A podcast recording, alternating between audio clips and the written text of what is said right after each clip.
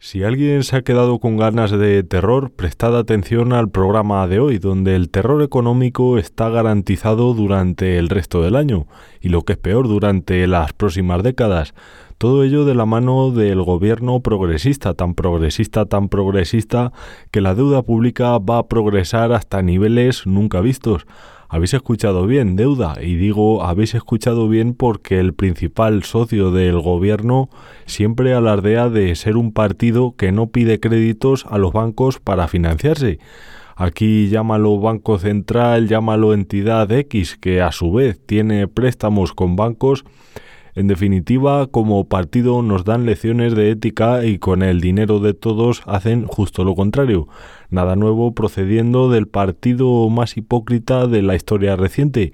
Al igual que los sustos que se dan cuando menos te lo esperas, vamos a empezar con algo más flojo, analizando unos supuestos gastos mensuales que aparecieron en el programa El Intermedio de la Sexta que han generado cierta polémica, curiosamente donde más acertaron.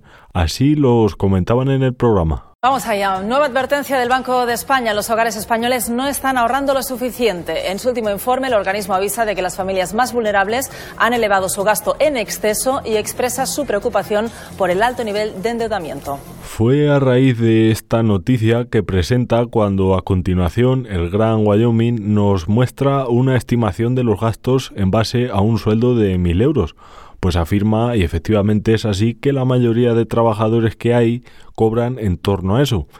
En este punto los más liberales o capitalistas, o eso se supone que son, ya empezaron diciendo que partir de esa base no vale porque el salario medio es superior a mil.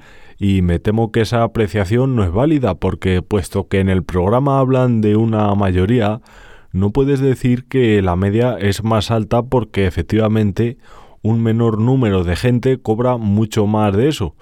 Ahora es cuando empezamos con los gastos y aquí es donde se ha generado todo el revuelo, porque como siempre aquí cada uno entiende lo que le da la gana, tanto los del programa como los que escribieron esas respuestas. Y algunos me atrevería a decir que no se han parado ni a escuchar el fragmento del programa, ni a leer con cierta atención algunos de los comentarios. Como siempre, se ha generado una batalla campal absurda, pero lo que sí está claro es que, como bien decía Richard Widmark, ¡La ruina va a venir!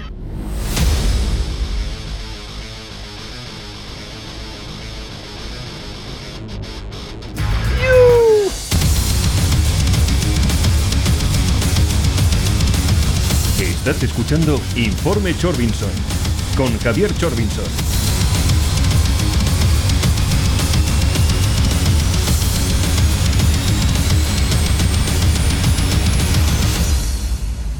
Para empezar, ni decir tiene que los impuestos han subido y subirán más, aparte de que se crean nuevos. Habrá el típico comunero que dirá, oh, ya va a empezar con el sermón liberal de que todo se soluciona bajando impuestos. Es hasta donde dan de sí, y lo peor es que aún dando ese de sí cerebral, ya me dirás si con el mismo sueldo, pagando más impuestos, vas a tener algún tipo de mejora en tu bolsillo, hablando de ahorrar. En todo caso, empeorar. Ya os vale, españoles. Otra vez preocupando al Banco de España. Pero ¿por qué no ahorráis, almas de cántaro?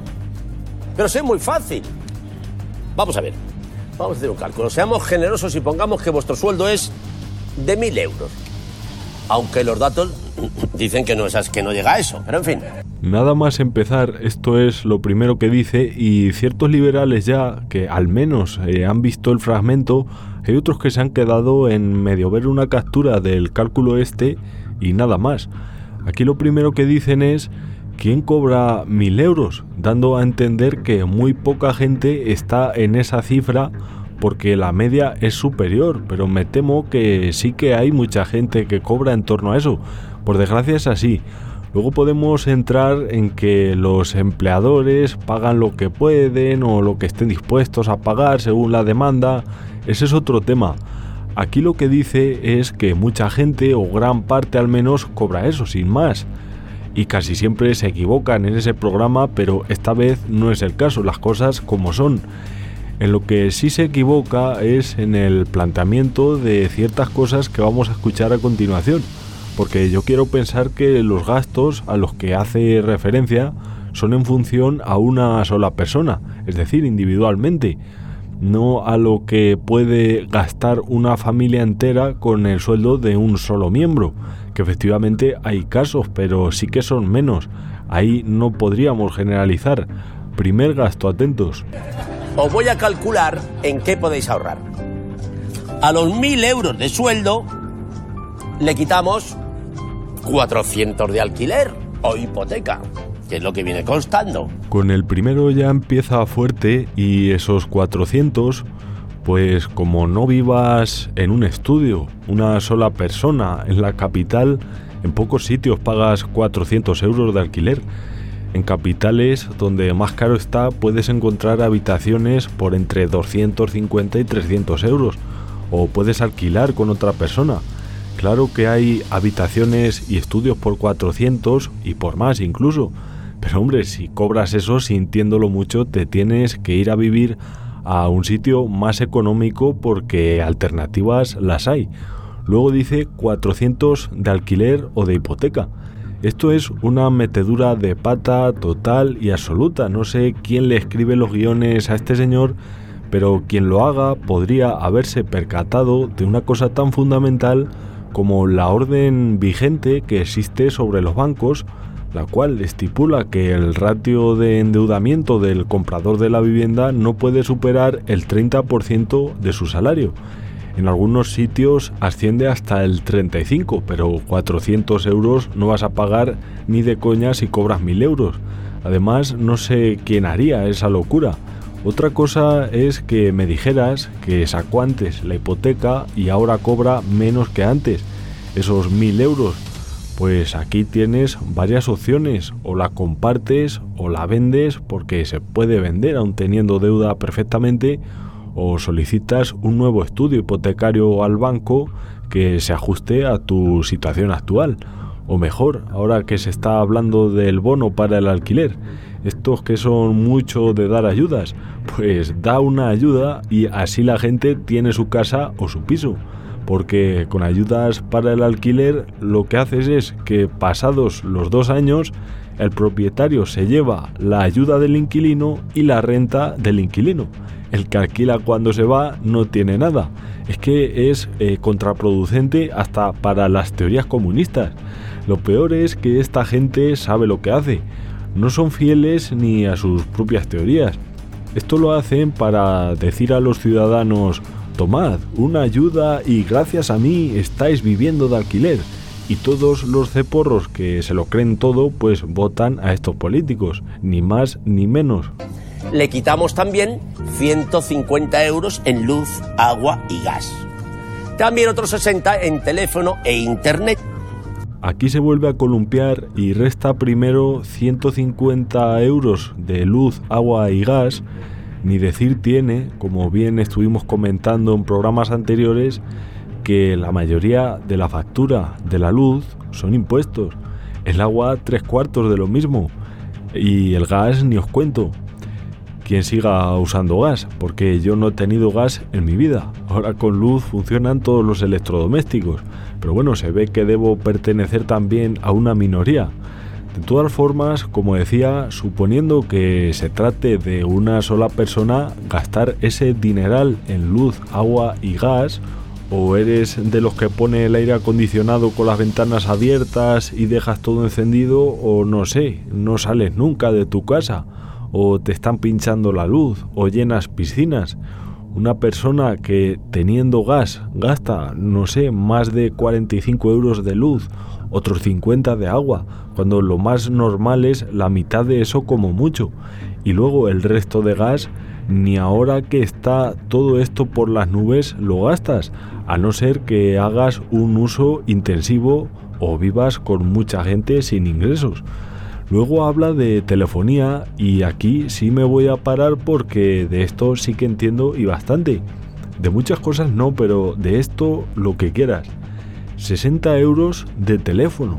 No sé a qué tarifa hará referencia, pero si nos vamos a una tarifa tocha, por llamarla así, es decir, eh, a una con 600 megas, que es una barbaridad, fijo y móvil con llamadas ilimitadas y 30 gigas, que ya está bien, para mandar más de un WhatsApp te sobran.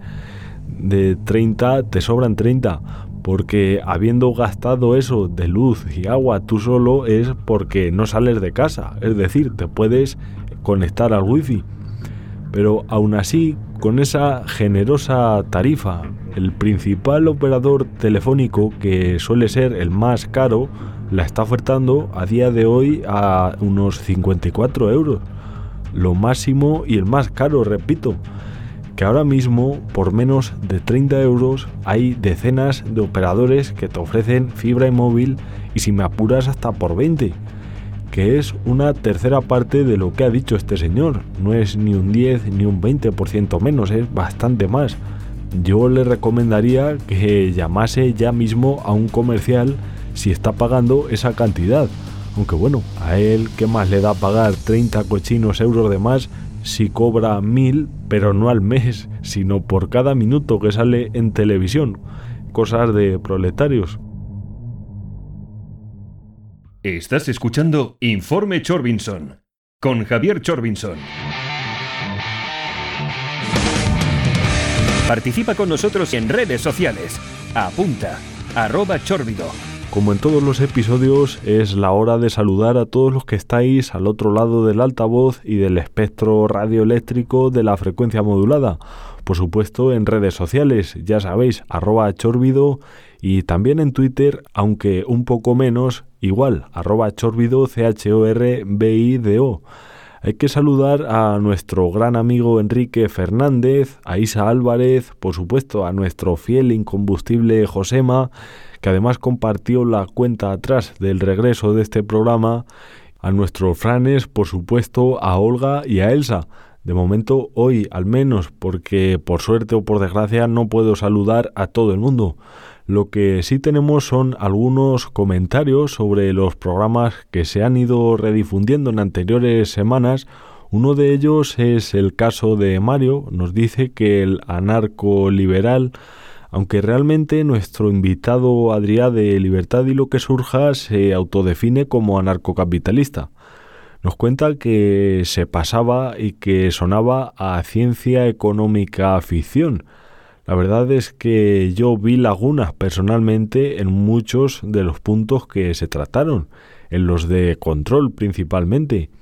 En definitiva, a los problemas básicos a los que se enfrenta un sistema anarquista. Eh, no me quiero alargar mucho porque otra cosa también muy comentada ha sido el programa de De Bermud. Me dicen ciertas detractoras de lo que comenté en ese episodio que los vídeos no están retocados, sino que están cortados y eso también es manipulación. Además, me dicen que me lea un comunicado que ya leí, ya sabéis, un típico infórmate, infórmate. Vamos a ver. Sobre el comunicado, eso es un texto que ha escrito el abogado de esas dos sujetas o sujetis, sin más. Puede poner misa ahí Muchas cosas pueden ser ciertas, pero ni son pruebas ni son nada, son unas líneas que ha escrito con su ordenador el abogado y punto.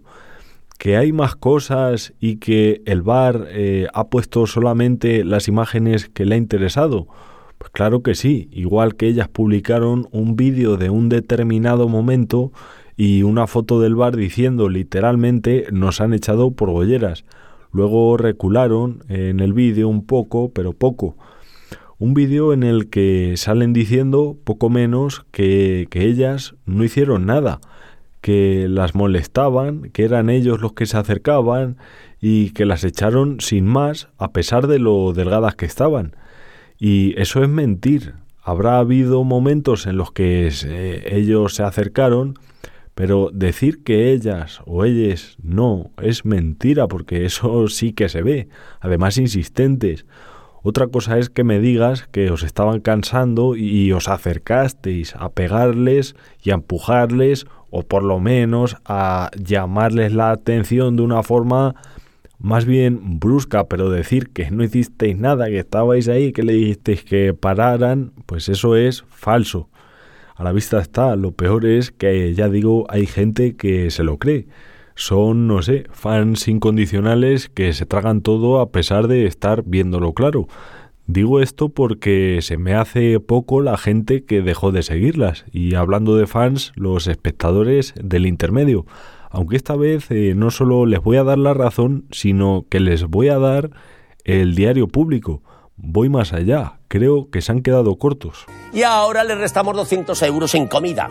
200 euros en comida. Este es el punto que desató la polémica en redes sociales. Uno, el más sonado, fue más allá y dijo 200 euros en comida para una sola persona es mucho. Seguramente una cesta de la compra llena de pijadas. Prueba a comer más pasta y arroz. Ya verás cuánto te gastas a final de mes. Aquí lo ha puesto a huevo para que le digan de todo. Otro dice lo siguiente, los comentarios de la mayoría de críticos han sido de este estilo además. Necesito saber dónde hace Wyoming y el intermedio la compra para comer un mes con 200 euros. Sobre el de la pasta y el arroz, pues bueno, no sé si se puede comentar mucho más. Le dicen hasta que si ayunas ahorras más todavía. Eh, se nos está diciendo que mantengamos una dieta equilibrada y te inflas a pasta y arroz, sin sentido. Sin sentido, curiosamente, como los veganos que también le han contestado. Retiras todo tipo de productos cárnicos, derivados y pescados, pero muchos se aventuran a decir que debemos comer de todo. Eh, de todo dicen que no es lechuga como muchos piensan, ya sé que no, también son las hamburguesas y las chuletas con cientos de químicos para que tengan sabor a cerdo y algunas de sus proteínas. Luego también te van dando lecciones de naturaleza y que lo artificial hay que evitarlo. El otro que simplemente le parece excesivo, hay muchos como él, creo que nuestro invitado, sin ir más lejos, pues siento deciros que en este caso el equipo del intermediario no solo no se ha pasado, sino que puede haberse quedado muy corto. 200 euros son poco más de 6 euros y medio al día. Una comida y más si cocinas para ti solo, menos de 3 euros no te va a costar, ni la cena, a no ser que sea siempre pasta, efectivamente pero como quieras comer decentemente, con pescado, por ejemplo, o incluso carne y ensaladas, o una fruta y un refresco, los 3 euros no te los quita nadie. Esto sin desayunar, ni merendar, ni almorzar. Wyoming ya sé que se gasta más de 200. A él le pondrán buena comida y hecha. Pero a un trabajador normal y corriente que puede pasarse perfectamente todo el día fuera de casa y comiendo por ahí, un menú, por muy barato que sea, no va a bajar de 8 euros. Y gente así hay mucha. No siempre puedes tener la comida hecha por ahí dando vueltas toda la mañana. Puedes incluso no tener tiempo para hacerla. Hay muchos motivos. Que te toca comer fuera, ya digo, es algo muy habitual. Escatimando mucho, 8 euros por 30 días son 240 eh, euros comiendo fuera y sin contar la cena, ni el desayuno, ni el almuerzo, ya digo. Aquí eh, no sé quién de todos vive más fuera de la realidad. Comparte tu opinión con nosotros en nuestro WhatsApp 644-323222. Llevo todo el programa tratando de morderme la lengua sobre el tema impuestos, pero lo tengo que comentar ya, lo tengo que comentar porque a pesar de que aquí han tenido razón, cuando veo a esos comuneros con el triangulito rojo junto a su nombre en redes sociales, comentando lo de que la comida es cara y riéndose del que pone que hay que comer pasta y arroz, como diciendo que si no tenemos derecho a comer otras cosas, apoyando a partidos que están encareciendo los transportes de esos alimentos, los impuestos que pagan los agricultores y ganaderos, subiendo el IVA de los refrescos porque tienen azúcar. Es para decirles... ¿Por qué no te callas? Tenía que ponerlo, hay que darle uso al rey emérito ya que lo pagamos y no barato precisamente. ¿Qué le digo a esta gente? Que a ver si no me voy a poder beber un refresco porque ¿quién soy yo para beber dulce? Bebo agua del grifo, bebo Fombella sensación? Zumo no porque está más cara la fruta también, aunque no tenga azúcar artificial. Encarece todo el lema ese de que los impuestos son para sanidad y educación. O sea, que no venga ahora esta gente diciendo que si la comida es cara y tal y cual cuando son ellos los primeros, que suben la bebida, que suben los gastos asociados a que el producto alimenticio esté en el supermercado. En fin, atentos al siguiente comentario, este va relacionado precisamente con el tema transportes. Restamos también la letra del coche y la gasolina, que son otros 200 pavos. Una persona con ese sueldo, desde luego que no va a estar pagando una letra de esa cantidad durante toda su vida. Tendrá un coche más barato, más antiguo, más feo. En fin, la gasolina tiene tres impuestos, tres el IVA, los impuestos especiales sobre los hidrocarburos y los impuestos sobre ventas minoristas del Estado, lo que hacen un total de alrededor del 60% del precio final. Así que fíjate quién sale ganando de esos 200 pavos del coche. Y decía que me estaba mordiendo la lengua porque no me he parado a hablar de los impuestos que se quedaron por el camino en los gastos anteriores. Ahora llega un perfil de estos con el triangulito rojo y escribe lo siguiente.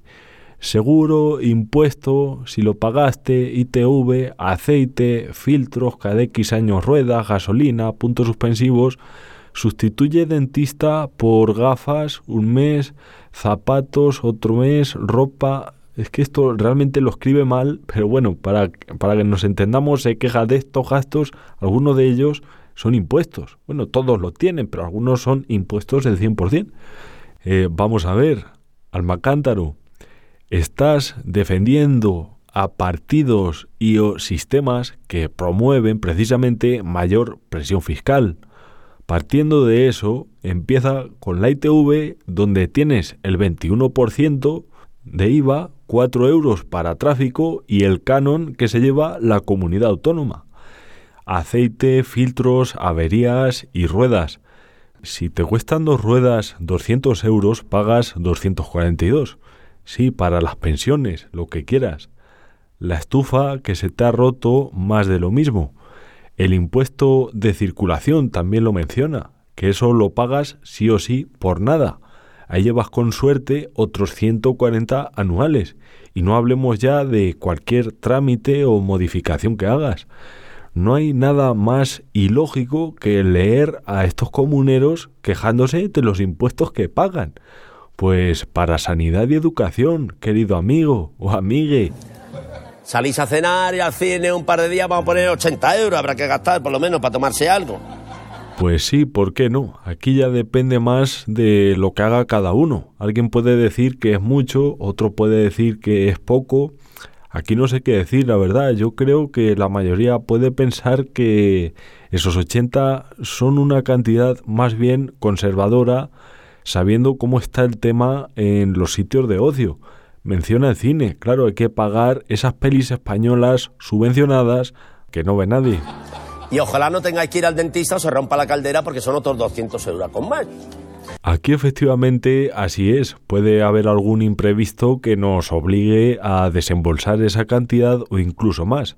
Yo creo que estos dos últimos gastos son relativos, aunque este algo menos porque problemas siempre surgen cuando no es una cosa es otra. Estás escuchando Informe Chorbinson con Javier Chorbinson. Participa con nosotros en redes sociales apunta, arroba chórbido. Sigo leyendo comentarios y como siempre hacemos en el informe voy a tratar de buscar no sé si una solución, pero sí al menos algo que se puede mejorar.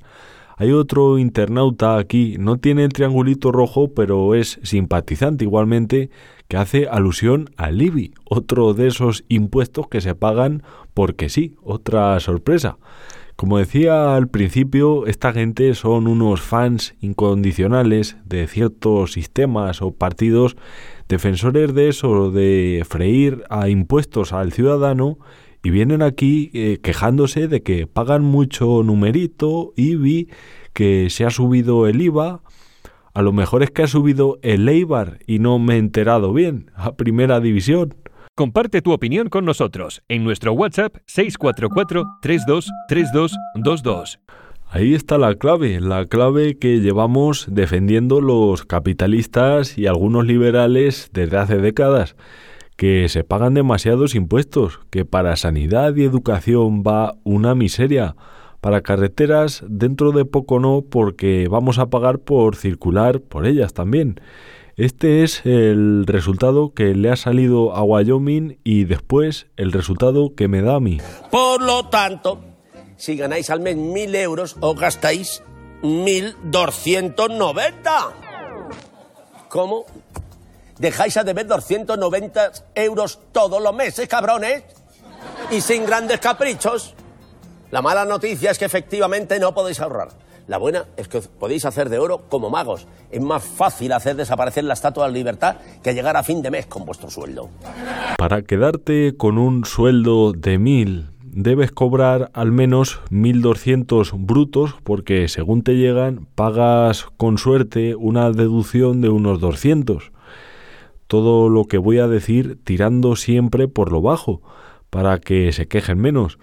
Por una casa o piso mediocre, con suerte pagas otros 240 de IBI, sin contar los impuestos por la compra de la misma. Ya tienes otros 20 mensuales.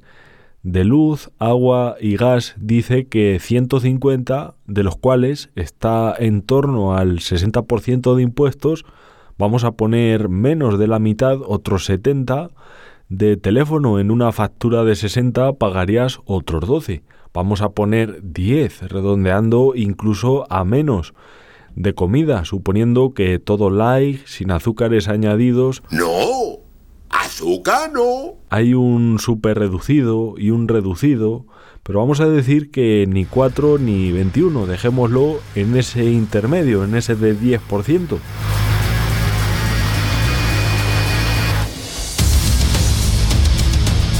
De coche entre los impuestos de la gasolina, el de circulación, la ITV, el del seguro y no sé cuántos más, ponle mínimo mínimo otros 90. De ocio al 21%, ya llevas otros 20 mínimo. Ir al dentista aunque se te rompa la caldera, pues ya llevas otros 40. Resultado. 290.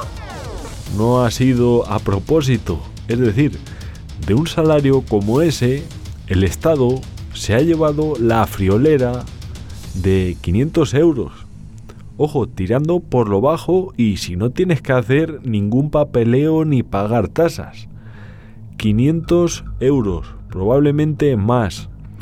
Es lo que paga una persona con un salario de 1000 euros, 1000 que reciba él en su cuenta, porque la empresa le paga 1200, se gasta 1200 en el trabajador.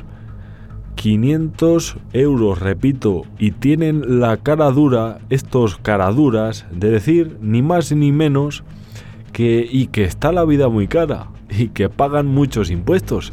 Si ya lo sé, yo ya lo sé. Eso es lo que trato de decir todos los días cuando me respondéis con el triangulito rojo que es que hay que pagar sanidad y educación y la pensión si con ese dineral te pagas el colegio, el seguro médico, el plan de pensiones y todavía te sobra para comprarte un coche cada año y quitar esos 200 euros de letra. A ver si habláis con vuestros representantes políticos, meten un tijeretazo, bajan los impuestos y así me compro una tele más grande porque con la cara que tenéis, bastante más cara que espalda, para poder verla a este paso me va a hacer falta una tele de 800 pulgadas por lo menos.